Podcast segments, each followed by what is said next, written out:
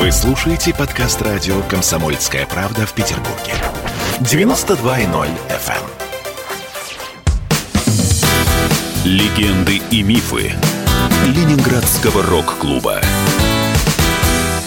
студии о радио «Комсомольская правда» в Санкт-Петербурге в программе «Легенды и мифы Ленинградского рок-клуба». У микрофона Александр Семенов. Здравствуйте, рокеры! И сегодня у нас снова в гостях в студии «Комсомольской правды» мультиинструменталист, гитарист, бас-гитарист, ритм-гитарист, э, аранжировщик, поэт, композитор. Просто удивительный и хороший человек, которого я знаю очень давно, в Вадим Курылев. Вадим, добрый вечер. Да, привет. привет. Ну, спасибо большое, что нашел время и снова пришел к нам в студию, э, поскольку действительно с тобой интересно говорить, поскольку ты очень творческий, очень заряженный на музыкальное творчество человек. Мы остановились в той передаче на где-то так примерно 80, наверное, 2000 год, когда начало, ну, потихонечку отхождение э, от ДДТ, наверное, да? Ну, да. Где-то, где-то это произошло, потому что, э, потому что появились какие-то свои мысли, появилось желание писать все-таки самому э, музыку, а не быть просто инструменталистом в составе отличной группы ДДТ. Ну, я всегда сочинял песни до того, задолго до того, как я попал в ДДТ. То есть там уже лет с 16 я начал писать песни на русском языке. А до этого я еще на английском сначала сочинял. Но я считаю, что это как бы не считается. А ты э, закончил какую-то школу с английским языком? Я учился, да, в специальной, специализированной английской школе. Я, правда, учился не очень хорошо. До пятого класса. Ну, и на самом деле английский язык э, я больше изучал, наверное, по текстам рок-групп, чем по школьной программе. А какие тогда были рок-группы, по которым ты изучал английский язык? У моего одноклассника э, Володи, у него были несколько э, виниловых пластинок группы Битлз, такие сборники Ну, наконец-таки прозвучало имя Битлз. Да, и там были отличные такие пахальные сборники, двойные. Э, их было два, в каждом по, по два диска. Вот, и, и, и на вкладышах там были тексты всех этих песен. Это было, конечно, очень важно. Все эти тексты я, естественно, переписал оттуда, э, учил эти песни, подбирал аккорды. Это была моя школа ерока и английского языка. Ну, ну это на самом деле здорово. А кроме Битлз? Кроме Битлз э, в те годы? В те годы. Потому что сегодня в творчестве электропартизан от Битлз, по-моему, там мало чего. Но об этом немножко позже. А в те годы это были э, группы, которые у меня были записаны, например, на магнитофоне в школьные годы. Это были Слейт, Юрай Хип. Ну, такие обычный такой набор а Led тех... Zeppelin. Led Zeppelin. А Deep Purple. Deep Purple. А Grand Funk Railroad. Вот этого у меня не было. Их я услышал гораздо попозже. Уже как-то, наверное, 80-е годы. Группа, Задержечка группа произошла. Квин даже у меня была записана. Группа Бостон.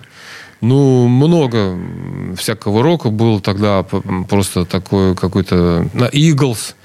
Все разные совершенно стили, разные жанры, и все так круто, все мне нравилось. Поэтому, может быть, тогда зародилось такое мое разностилье, что ли. Я так достаточно эклектичный автор. От панк-рока к фолк-баллад. Как бы. Это здорово. Это огромная широта, палитра, просто восприятие твоей музыки. Это как раз интересно должно быть и тебе, и, конечно, радиослушателям. Ну, мне интересно исполнять разную музыку, да. Поэтому, наверное, у меня есть склонность к тому, что я еще с разными э, группами сотрудничаю в течение жизни, э, ну, с такими, которые мне действительно интересны. Поэтому находиться долгое время в одной группе, даже очень хорошей, мне было тяжело. Там 16 лет э, жизни я играл в группе ДДТ. Просто я видел, что вокруг еще много чего интересного происходит.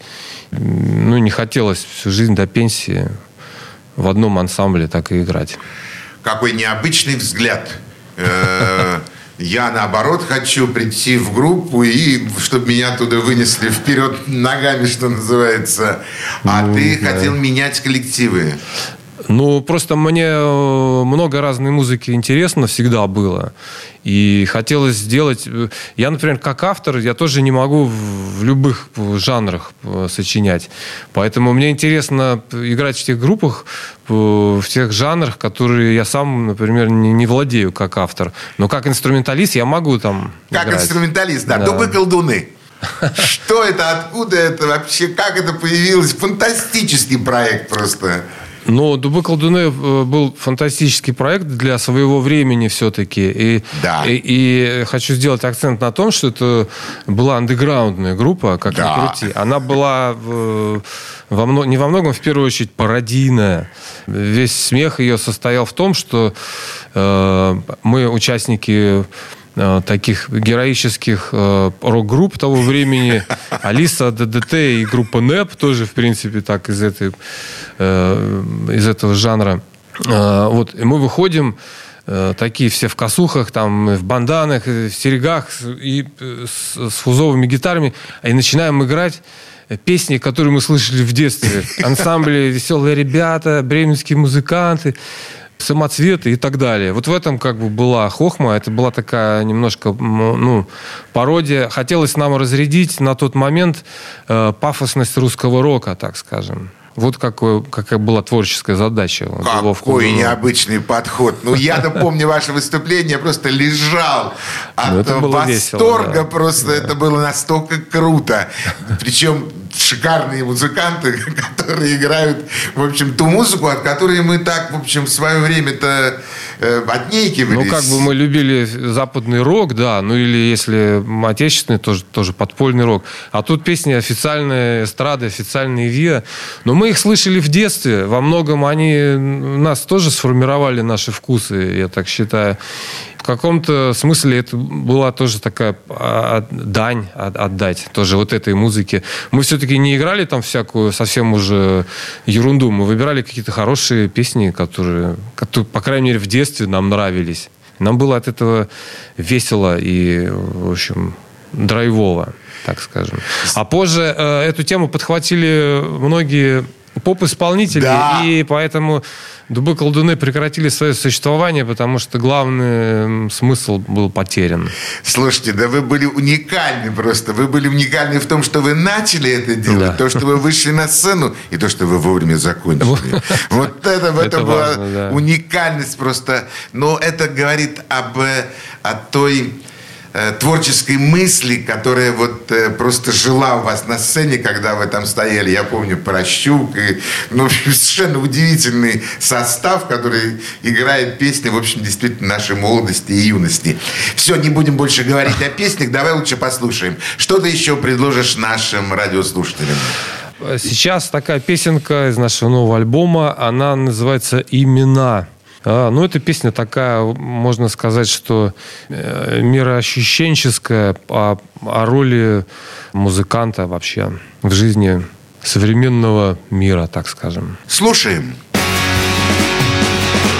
Мы помним правду, но несем любовь остывшие миры. Следы биографий в углах фотографий, еще не брошенных в костры. Мы разжигаем откровенья миг В заладанных мозгах. От слов последних итогов средних В тринадцати шагах. Отступит ночь, запомнив наши лица. И городам не смогут больше войны сниться. Будет вновь весна сеять имена Если не взойдут, если не взойдут В том не их вина? Пропадет их след В безымянной мгле. Кто рожден летать, кто рожден летать Не выживет в земле. Не выживет в земле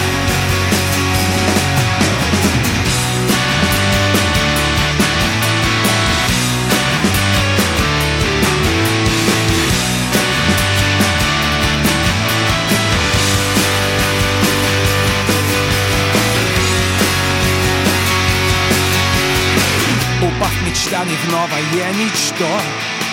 Мы верим, что грядем Что безнадежный, но неизбежный. И здесь наш общий дом. И за собой оставив черный след Сгоревших расстояний. Пусть наш пепел летит над степью Песнями без названий Мы вырваны из жизни, как страницы. Но тишина не сможет вечно длиться. Будет вновь весна Сеять имена Если не взойдут, если не взойдут Не ее вина. Но в мирах иных городах пустых. Там, где ветры спят Там, где ветры спят Мы споем за них. Мы споем за них. Осенним ветром улетают вдаль Забытые миры.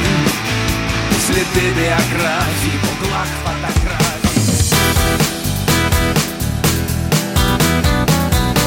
Легенды и мифы Ленинградского рок-клуба. Горбачев уже давно не у власти, но все эти годы идет суд над ним. Судят жестоко, приговоры выносят размашистые, безапелляционные.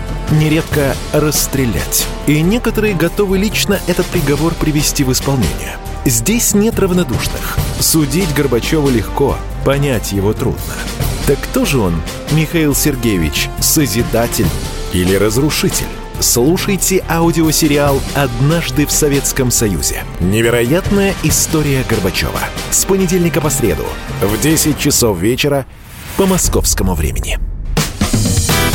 Легенды и мифы Ленинградского рок-клуба. Студии радио «Комсомольская правда» в Санкт-Петербурге в программе «Легенды и мифы Ленинградского рок-клуба» у нас в гостях музыкант, композитор Вадим Курылев. Дубы-колдуны, ну, а разные люди – это совершенно другой Вадим Курылев на сцене. Это совершенно другая музыка. Это совершенно другой фронтмен, лидер, который стоит на сцене.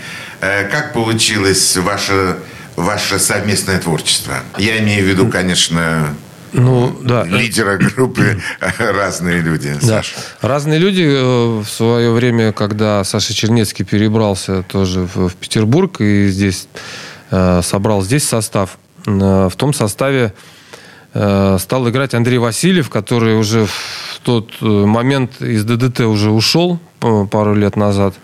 Вот, и он уже стал играть в разных людях, а потом несколько лет спустя они меня подтянули туда в качестве бас-гитариста сначала. Потом Андрей Васильев уехал в Израиль в 2012 году, и поскольку я уже э, хорошо знал весь э, репертуар концертный разных людей, э, я предложил, что давайте я буду играть на гитаре да, теперь, а найдем басиста, как бы так будет проще сделать замену, чем искать замену Андрею Васильеву какого-то гитариста еще. Вот и в то время уже Паша Борисов ушел из ДДТ. Да. Э, То есть мы, мы с Мишей Нефедовым, мы сначала, мы же с ним играли... Миш в- Нефедов в – это барабанщик группы да, «Алисы». когда Миша ушел из Алисы, а я из ДДТ, мы, значит, собрали вот этих электрических партизан. э, И потом мы вместе с Мишей влились как раз э, в разные люди. Это уже был 2007 год. А, Вот. Потом, после отъезда Андрея, я стал играть на гитаре, а на бас-гитару освободившегося из ДДТ Пашу Борисова позвали. Вот, так- вот этот нынешний состав, он существует уже почти 10 лет. Уже сколько лет существует, Да, слава да. тебе, Господи. Да. Это сильный коллектив, сильный. Когда, ну, хотя все равно иногда мне не хватает на сцене э, Васильева.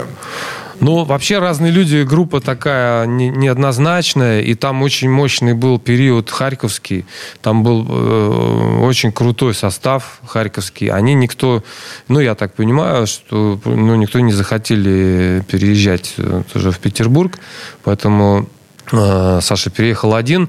Сергей Чиграков, как тоже участник разных людей бывший, он ему помогал здесь и музыкантов найти. И, собственно, участвовал в некоторых концертах.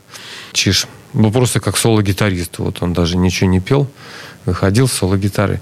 Разные люди, можно назвать это тоже что-то вроде супергруппы, такой состав. Ну, конечно, уже не пародийный, а такой серьез, серьезный.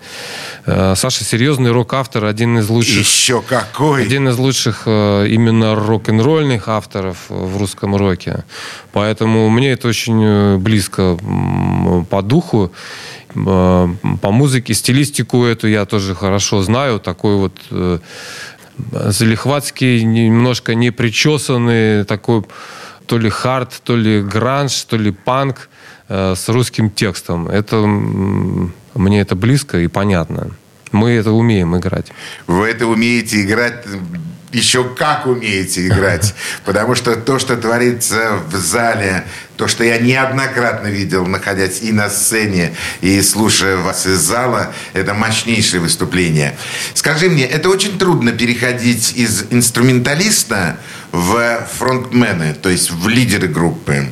Ведь э, это два совершенно разных музыканта. Один музыкант, который играет вместе со всеми всю музыку, а другой музыкант, который ведет за собой ну, практически коллектив. Да, это, конечно, разные э, вещи. Одно дело, когда ты э, сам лидер группы и вокалист, и и ты вот этот посыл отправляешь. В первую очередь от тебя все зависит. Когда ты инструменталист в группе, ты просто помогаешь воплотить посыл лидера. Вот. Но это тоже э, другое уже искусство, другой подход. Ну, по счастью, у меня такой опыт э, есть довольно, довольно хороший, и он мне позволяет э, играть. Вот ну, сейчас, например, я еще играю с группой «Зимовье зверей» последние годы. Мы записали альбом два года назад, или три года назад э, «Новейшая хронология». Это было такое возвращение Кости Арбенинов в рок-формат. Да, он очень да. такой промежуток времени был огромный просто. Да, «Зимой зверей» не было. У него был такой более акустический проект э, «Сердолик». Вот, и, наконец, все-таки Костя понял, что нужно все-таки, чтобы была вот эта группа. Конечно. И пригласил меня вот помочь это, значит, создать. А что тебя больше э, тянет? Бас-гитара с четырьмя струнами или шесть струн на гитаре? Не знаю, это зависит от, от жанра музыки, на самом деле. Но гитара, конечно, э, более инструмент такой авторский. То есть, если я в своей группе пою свои песни, наверное, все-таки мне надо играть на гитаре. Это больше звучание группы зависит от, от, от моей гитары, чем от баса. Хотя бас-гитара мне тоже очень нравится играть до сих пор. И при любой возможности на записи, на студии я э, записываю бас-гитару сам. Э, да. У тебя есть барабанщики, которых ты вот, ну, просто любишь с ними играть? Мне очень повезло, что я с плохими барабанщиками вообще практически никогда не играл. Если там эпизодически что-то там... Э, Их вспоминать не будем. Да, так, конечно, начиная с Игоря Доценко, но это уже такая э, планка серьезная. Глыба. Да, который, в общем-то... Игорь Доценко именно в первые годы нашей, нашей совместной игры в ДДТ он э, мне очень помог и подтянул меня именно как бас-гитариста э, сформироваться как бы вот именно уже практически бас-гитаристом.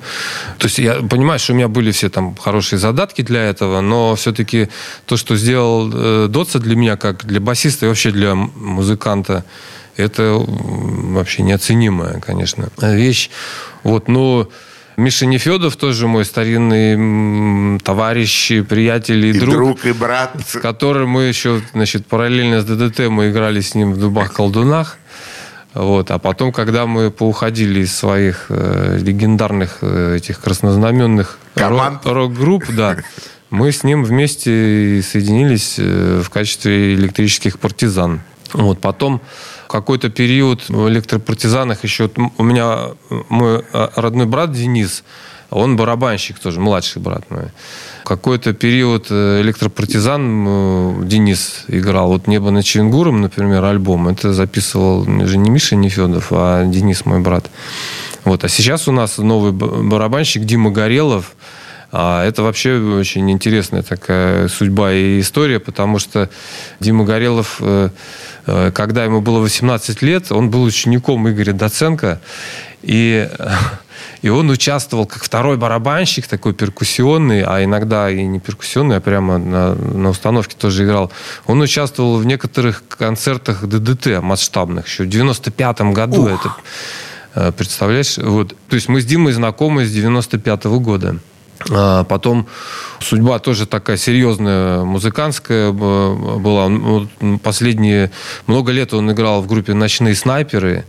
Потом он из «Ночных снайперов» ушел, там два или три назад. И сейчас мы с ним вот как бы соединились э, теперь в электропартизанах. То есть, ну, мы с ним хорошо друг друга понимаем. Ну, тогда нам только остается послушать ваше творчество, как оно там вместе у вас получается. Да. Что это будет за песня, что это будет за композиция, которая сейчас прозвучит в эфире? А, сейчас ну, я скажу про нее пару слов. Все-таки надо, надо объяснить. Это э, песня, она называется «Глава 27», и посвящается она Э, памяти Джона Леннона и, в первую очередь, трагической истории его гибели. Вот, так что давайте послушаем глава 27. Слушаем. Джон был последний небожитель, кто в небе что-то понимал. Свою нью-йоркскую обитель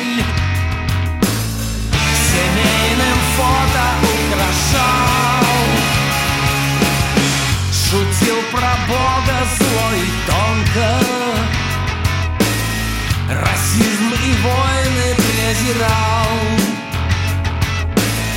Любил художницу японку Которой песни посвящал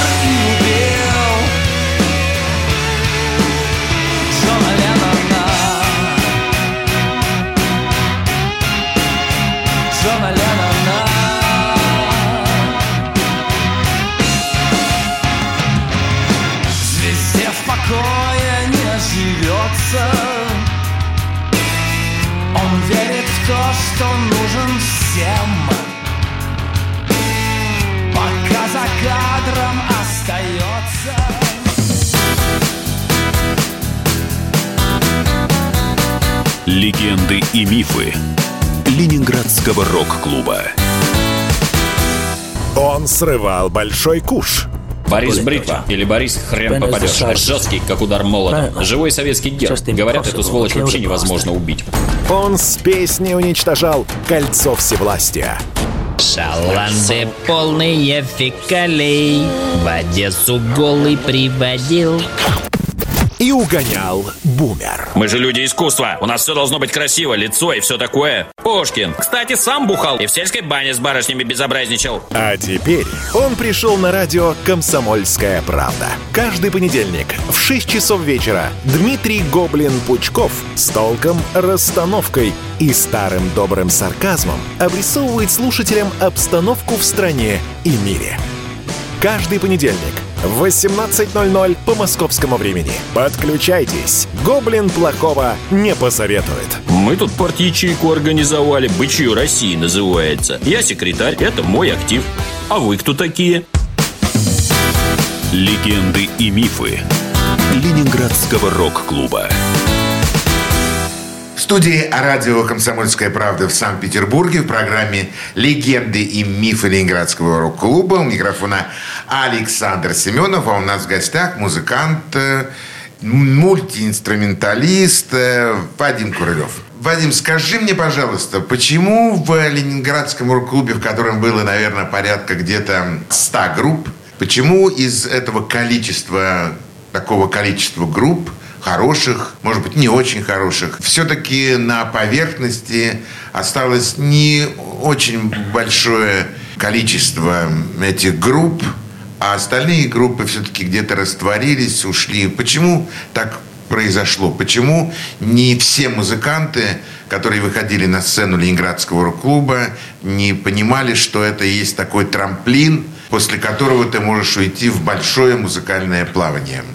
Ну, я думаю, во-первых, э, не у всех одинаковое отношение э, к тому, что, что, что ты делаешь. Да? Очень многие... Ну, для рок-музыки, мне кажется, это нормально. Далеко не все рок-группы вообще по много лет существуют. Это даже независимо от того, что рок-клуб Ленинградский или нет. Ну, мы знаем много фирменных групп западных, которые недолго существовали, но оставили там какой-то яркий след после себя. Здесь же эпоха рок-клуба, она же совпала с социальными процессами в стране, с перестройкой. 85-й год. Э, да. И, то есть их никак нельзя э, эти обстоятельства от этой истории отделять э, никак нельзя. Менялась эпоха, поэтому очень многие, хотя, может быть, и помогали этой эпохе смениться, но сами не перешли в следующий этап. Просто очень многие не смогли. Кто-то даже физически погиб, кто-то просто перестал. Это был э, очень серьезный рубеж, 90-й э, год. Он закрыл огромную эпоху, не только рок-клуб, вообще эпоху да. страны, понимаешь? То есть это неудивительно, что много было э, таких, э, так скажем, ну, жертв, что ли. Даже не, ну, не впрямую, но как бы получилось, что вот этот был очень болезненный рубежный период. Многие артисты, что произошло с артистами, там, актерами советского кино, куда они там делись тогда тоже в тот рубеж. Просто да, 90-е годы. Ты же помнишь, неудивительно, что большая часть рок-клуба, а, а, рок-клубовского наследия, она как бы в той эпохе и осталась, не перешла дальше. Перешли дальше, ну, наиболее э, сильные, наиболее расчетливые, даже не побоюсь этого слова. А слово э, «талантливые» не хочешь использовать? Талантливых там было гораздо больше, чем перешли. Понимаешь? Вот талант, к сожалению, он не всегда э, вместе соседствует э, с, расчетливостью. с расчетливостью, да. Ну, может быть, для этого должен появиться рядом с группой, рядом с, э, с лидером группы человек, именуемый менеджер, там, продюсер, не знаю, директор. Я помню времена рок-клубовские, когда представили, а есть у вас директор? Меня просто поднимали на смех и говорили, ну вот еще этого дармоеда нам держать в группе, кормить нет. Да. Было же такое? Да, знаешь, как, как правило, вот эти э, директора, талантливые директора или менеджеры, их гораздо меньше, чем рок-групп. Вообще, в принципе, и каждый из них, как правило, вел несколько групп. Если ты помнишь, это очень хорошо. обычно таким комплектом. Ну, допустим, могла быть какая-то группа основная, но еще несколько у директора, еще несколько подопечных.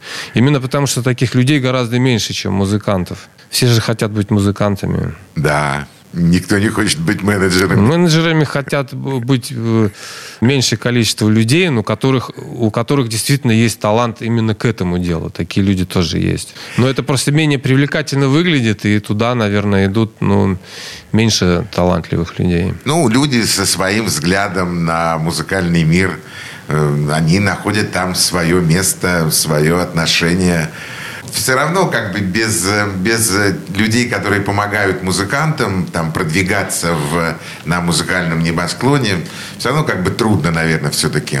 Э, скажи мне, у группы «Электропартизаны» э, есть свой менеджер, есть свой продюсер? Ну вот у нас сейчас есть великий менеджер наш э, Настя Мурзич, которая, когда появилась, у нас вот какой-то ну, совершенно новый этап в жизни группы, в жизни проекта, в моей жизни как артиста и автора начался новый этап. Так что ну, у нас много еще планов и всяких надежд. Бывают э, всякие сложности. Конечно, проект же в первую очередь э, не коммерческий. И с этим сложно. Это просто надо очень сильно любить это дело, чтобы ему посвящать все свои силы и время. Э, Спасибо тебе большое за те слова, которые ты сказал об этом удивительном человеке. Действительно, э, я очень люблю ее. Настя Мурзич, она действительно уникальный человек. Это тоже человек, который любит музыку. И я очень рад, что вы соединились, и ваше совместное творчество, оно дает, э, ну, на мой взгляд, отличные результаты просто. И альбом который уже выпущен, и тур, который идет уже по стране, и концерт, который будет 23 числа в клубе. Приходите обязательно. Я думаю, получите большое удовольствие и от выступления, ну и непосредственно от той, конечно, музыки, которая, которая будет звучать со сцены клуба «Времени Н». А вообще сегодня уже, наверное, без э, менеджера трудно. Просто музыканту продвигать свое творчество. Да, конечно, смотря какое творчество. Наверное, может быть, кому-то и, и нормально. Но есть артисты типа там Бронемира, например, которые просто с гитарой под мышкой ездят по стране без всяких там директоров. Но все равно он сотрудничает с организаторами, ну, на местах. Без, без Конечно. организаторов все равно ты никуда не, не денешься. Кто-то должен это, кто-то дол- должен делать э, музыкальные инструменты, должен мастер это делать, на которых мы играем. Кто-то должен оборудование, кто-то должен этот клуб открыть или концертный зал. Кто-то должен все это связать э, воедино, там, я не знаю, напечатать компакт-диски или выложить это в интернет. Конечно, это большое количество народу здесь задействовано даже не в шоу-бизнесе, а вот на уровне именно независимого какого-то искусства. Все равно в одиночку ты мало что сделаешь. Конечно, одному это очень тяжело. Я хочу, чтобы прозвучала еще одна песня для наших радиослушателей. Что в этот э, раз предложишь ты?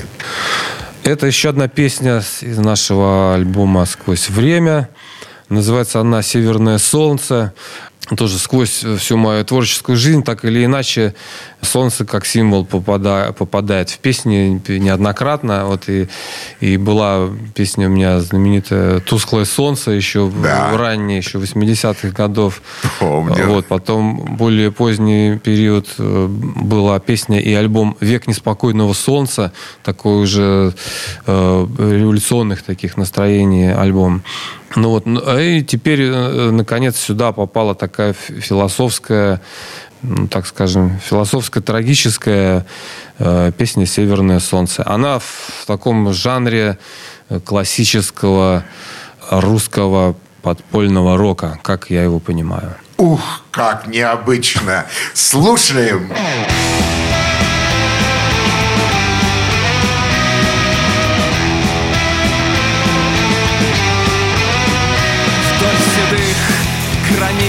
тяжелый лай.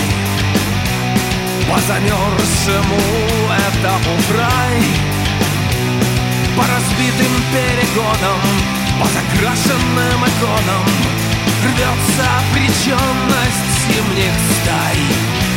Навсегда запомнишь этот бег По подземному тоннелю вверх Ночь живым вцепилась в горло Утро с неба время стерло Отправляя мертвых в новый век.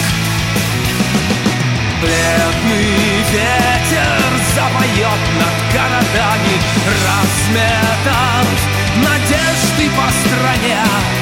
И взойдет, как нарисованное пламя Северное солнце в вышине Северное солнце.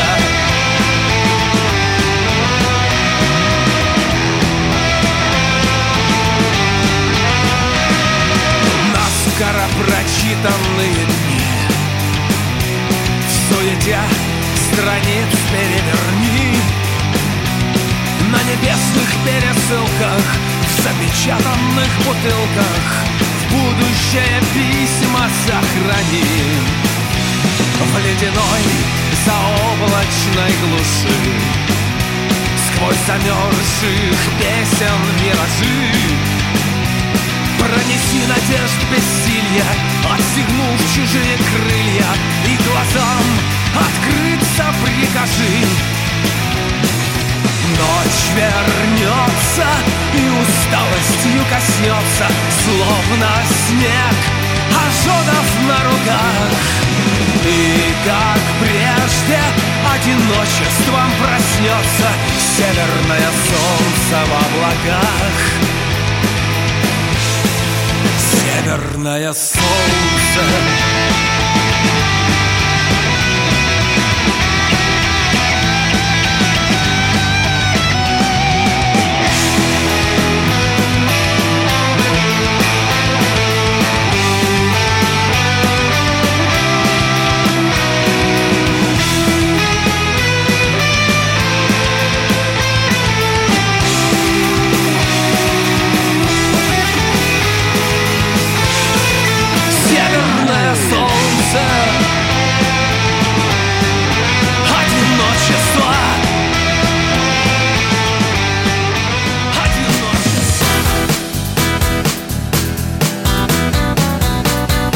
Легенды и мифы Ленинградского рок-клуба.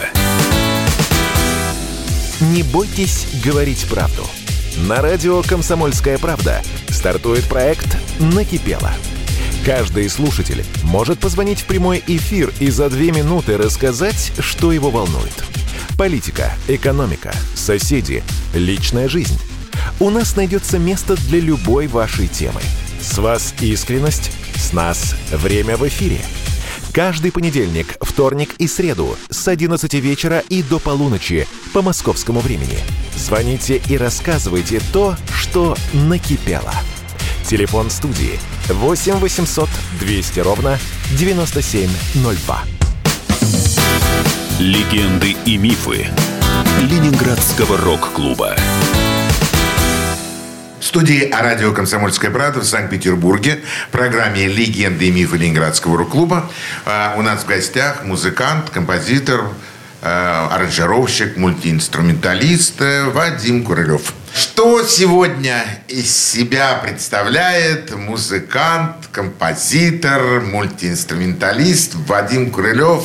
Что сегодня хочется, о чем мечтается, чего не хочется? Мечтается о, о том, чтобы двигаться дальше э, ск- сквозь, сквозь это же время, что-то делать дальше, творить. Ну, Каждый, на самом деле, очередной выпущенный альбом, он поднимает настроение на то, чтобы делать что-то новое. Вот, и хочется сделать всегда что-то, теперь что-то лучше. Вот, э, как ни старайся, все равно и бывают какие-то минусы э, в альбоме, и ты всегда думаешь, что эм, вот в следующем альбоме этих минусов я не допущу. Надо будет, будем работать так, чтобы все было круто. На самом деле это такой толчок для какого-то саморазвития тоже, чтобы не костенеть в каких-то формах и входить в такой конвейерный какой-то продукт, выдавать там. Вот я вот это умею, вот это я и буду теперь делать. Типа, я вот это делаю Не, хорошо, ну, отстаньте тебе от меня. это не грозит точно. Я надеюсь, да. Я хочу э, всегда как-то совершенствоваться и развиваться. Ну, действительно, уже за это время ты показал, что ты действительно очень э, разносторонний человек и, и в музыке разно- разносторонний человек. Скажи мне, вот в отличие от Ленинградского рок-клуба, э, где было литование и разрешение на концерты, сегодня вот с песнями как происходит? Сегодня же не надо литовать песни. Сегодня просто можно выйти на сцену и, грубо говоря, играть э, ту музыку, которую Всё, ты придумал, хочешь, сочинил, да. да. Якобы все, что хочешь. Оно так происходит в жизни. Но, видишь, оказывается, не совсем так. Особенно в последнее время э, стали... Вот у нас уже несколько песен попали э, в список запрещенных экстремистских материалов э, на территории нашей страны. Вот. Причем это не новые песни, им около 10 лет. Всем уже почему-то они не, не, не беспокоили э, власти и цензуру. Вот э, в прошлом году начали беспокоить. Наверное, это говорит о чем-то, о каких-то серьезных изменениях, которые уже начались и которые, видимо, предстоят. Я так понимаю, что на это стали обращать э, большое серьезное внимание какие-то не, не- новые песни задним числом там. Мы их почти уже даже ну, редко когда на концертах играли. Но тем не менее вот три песни уже попали в этот список. Мы не знаем закончится ли ограничится ли это тремя песнями или еще какие-то попадут. Они как бы так по частям это делают. Не делают целый список там из наших песен. Так что не знаем А Вот. скажи мне, а есть еще у других групп тоже Да. какие-то песни, Да, э, да. которые не... И вы их не играете на концерте? У многих, у многих групп сейчас, да, есть такие песни.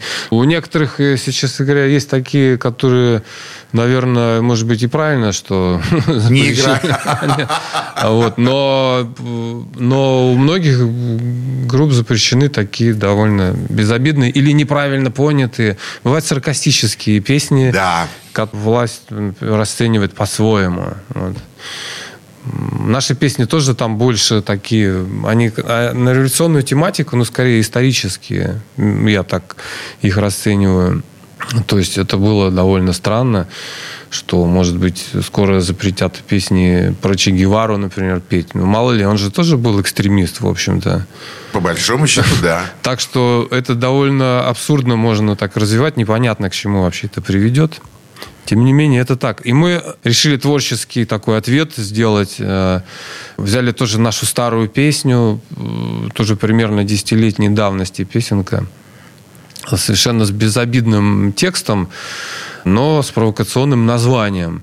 Она называется «Экстремистские песни». И мы записали ее в таком совместном проекте с группами «Тараканы», «Дистемпер», «Урбан Пиночет», Порт 812 и Индульгенция. Пять групп поучаствовали, неравнодушных э, к этой теме. У некоторых из них тоже э, есть по одной-две песни, которые в этом в запрещенном реестре уже находятся. Вот. Некоторые считают, что ну, просто поуча- поучаствовали, потому что считают, что это неправильно, что надо что-то этому противопоставлять. Вот такое, как бы, экстремистское, в кавычках, твор- кавычках. творческое, да, объединение. Этот сингл вышел недавно, уже после нашего альбома нового.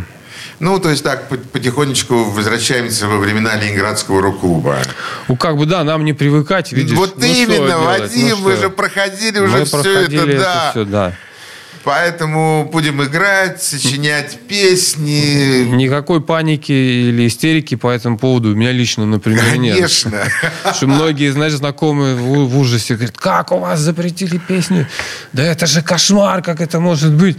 Я говорю, да а что такое? Ну, это бывало во все времена. Мы это проходили, действительно. Мы это Э, и нас, знаем. нас это не остановило, и нам это, в общем-то, не помешало. Конечно, мы уже 40 лет в рок-н-ролле, потому что совсем недавно, 7 марта 2021 года, кстати, в клубе «Время Н» мы отметили Да. 40-летие нашему ленинградскому рок-клубу. Мы уже знаем все, мы уже знаем как, Да. поэтому мы будем делать свое дело, ну, а вы делаете свое дело. Да. И на этом, я думаю, мы найдем какое-то компромиссное решение. Я был ужасно рад видеть тебя сегодня в студии. Я искренне желаю тебе самых творческих, таких самых-самых творческих успехов. Я хотел бы, чтобы ты всегда оставался вот таким очень спокойным, э, очень уравновешенным. С трудом себя представляю тебя хулиганом в детстве, честно говоря, но, но очень безумно творческим человеком. Потому что сегодня здесь в студии был э, счастливый человек. Тот человек, который занимается своим делом. Тот человек, который делает дело, которое он любит. А это так важно. И это так тяжело найти в жизни тот кусочек своего любимого дела и заниматься им, и не трогайте меня больше остальные. Вадим, желаю Да, тебе спасибо. всего самого наилучшего. Настя Мурсич, большой привет.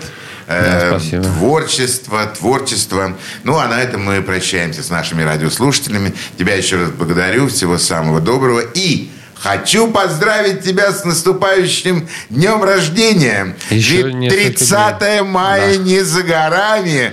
А значит, э, с днем рождения. Спасибо. Вадим Крылев. Всего самого доброго. Со всеми радиослушателями прощаемся. Всего доброго. Пока. До свидания.